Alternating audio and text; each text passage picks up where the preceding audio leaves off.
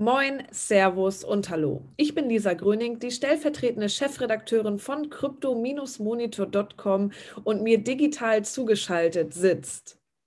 Sascha Behm, der vormittägliche, etwas übermüdete Chefredakteur von crypto-monitor.com. Trotzdem natürlich hellwach für die wichtigsten Kryptothemen der Woche. As usual. Äh, was meinst du? Sollen wir direkt einmal mit den Kursen starten und unsere ZuhörerInnen einmal überfallen? Denn äh, tatsächlich muss ich sagen, die letzten sieben Tage sahen nicht so rosig aus, aber dafür die letzten 24 Stunden wieder ganz okay. Der Bitcoin hat 2,5 Prozent gewonnen in den letzten 24 Stunden. Ethereum knapp 2. Tether wieder auf Platz 3, unser allerliebster Stablecoin. Cardano auf Platz 4 gerutscht, 2,3 Prozent plus. Binance Coin knapp 6 und damit tatsächlich der Gewinner der Woche. Die anderen Coins dümpeln auch alle so bei 2 bis 3 Prozent plus rum, außer Doji ja, der hat verloren. Aber gut, es kam, glaube ich, in letzter Zeit auch nicht wirklich ein passendes Tweeting von Elon Musk.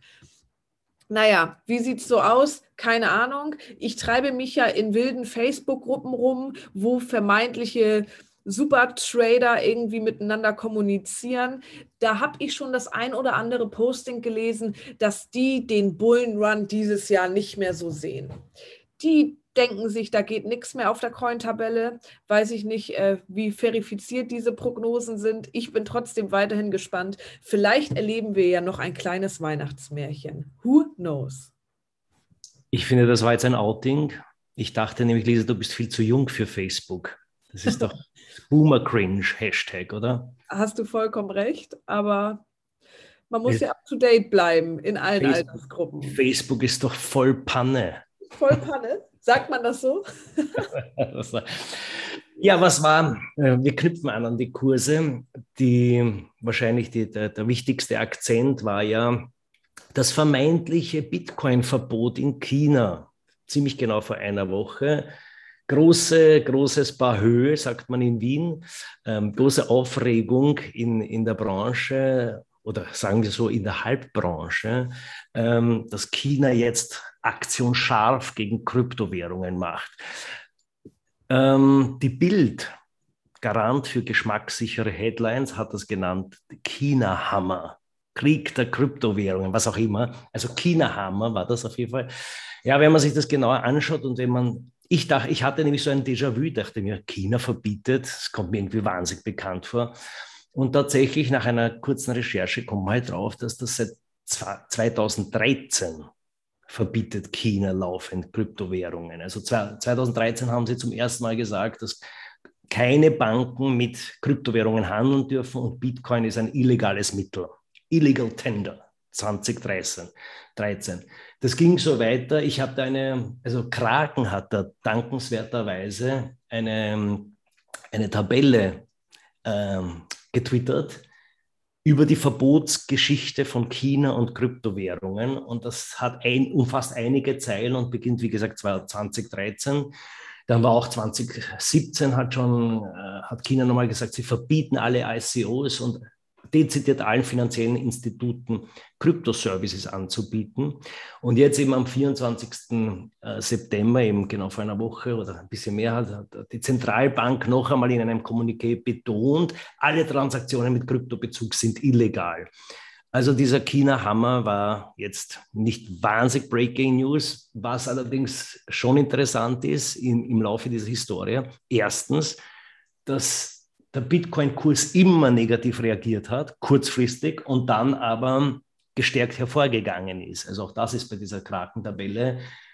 Der Bitcoin hat dann immer innerhalb von 90 Tagen zwischen plus 4 bis plus 258 Prozent gehabt nach diesen China-Hämmern. Und ebenso interessant ist natürlich, ich glaube, alle ähm, pädagogischen pädagogisch geschulten und Interessierten werden dem beipflichten, wenn man etwas öfters verbieten muss, dann ist es nicht gelungen. Also China schafft offensichtlich nicht, den Bitcoin zu verbieten. Da zeigt jemand mit pädagogischer Schulung auf. Bitte, Lisa. Ich wollte mich einmal bei unseren ZuhörerInnen entschuldigen, denn ich zitiere aus Facebook und du aus der Bildzeitung. Kein, kein gutes Omen für diesen Podcast. Aber trotzdem danke für die Aufarbeitung des China-Hammers. Ja, das, also ich, ich habe ja das so, so köstlich gefunden, dass, und wie gesagt, wenn man, wenn man schöne ähm, klassische Medien zitieren möchte, dann bildet sich die, bietet sich die Bild immer wieder an. Bild dir deine Meinung jetzt. Ja, apropos Kraken.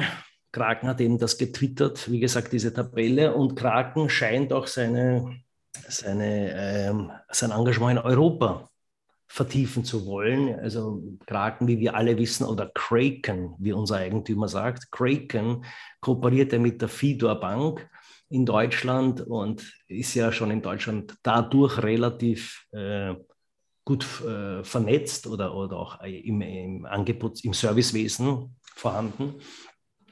Jetzt scheinen sie grundsätzlich überhaupt in, in der EU stärk, verstärkt auftreten zu wollen.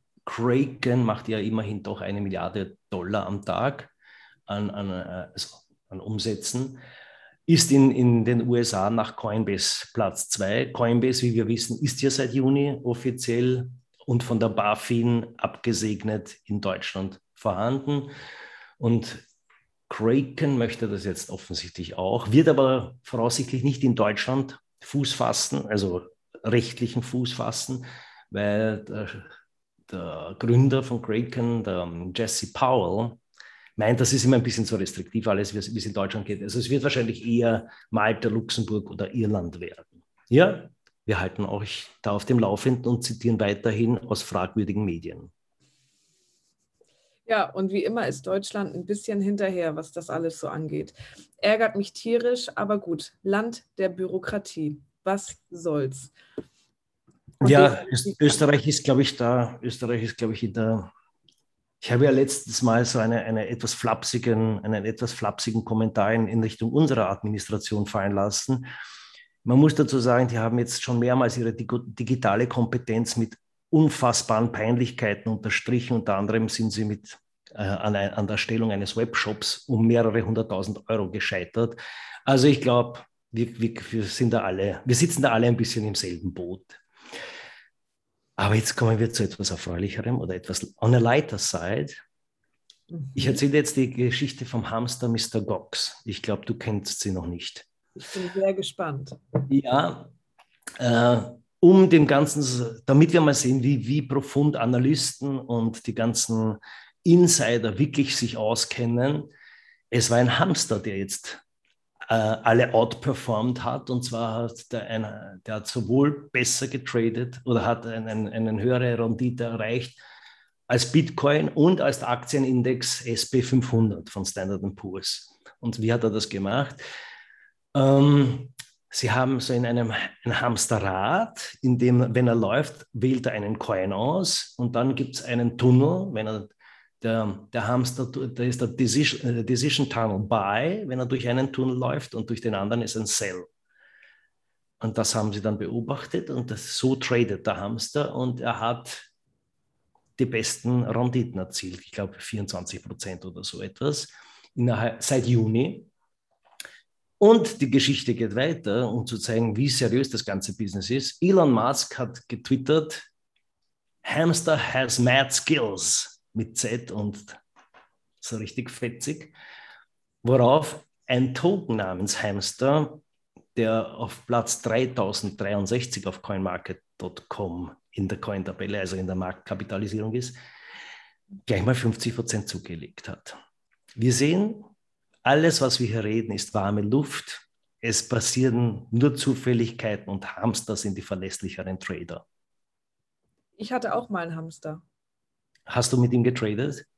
Leider nicht. Damals war ich noch nicht so auf Damals. dem Trading-Trip. Aber ja. der hätte es auch gut gekonnt. Sir Henry IV. Verstehe. Das war sehr schön. Ich nehme an, er ist mittlerweile, hat er den Weg alles Vergänglichen gegangen. Leider ja, leider ja. Sonst ja. wäre er Trading-Hamster. Yes, das ist eine schöne Abschiedsgeschichte Finde ich auch. Sehr, sehr schön. Ich wollte gerade sagen, damit äh, können sich alle ins Bett legen. Aber nein, es ist früh am Morgen, äh, beziehungsweise Zeit fürs Wochenende. Und da wird ja hoffentlich nicht so früh ins Bett gegangen. Deswegen wünschen wir euch ein wunderschönes Wochenende. Wenn ihr möchtet, dann folgt uns auf allen möglichen Social-Media-Kanälen, Twitter, Facebook, Reddit, Instagram und Co. Aktiviert gerne die Push-Benachrichtigungen auf crypto-monitor.com. Und Sascha, ich würde sagen, wir hören uns nächste Woche wieder. Vielen Dank fürs Zuhören. Bis dann.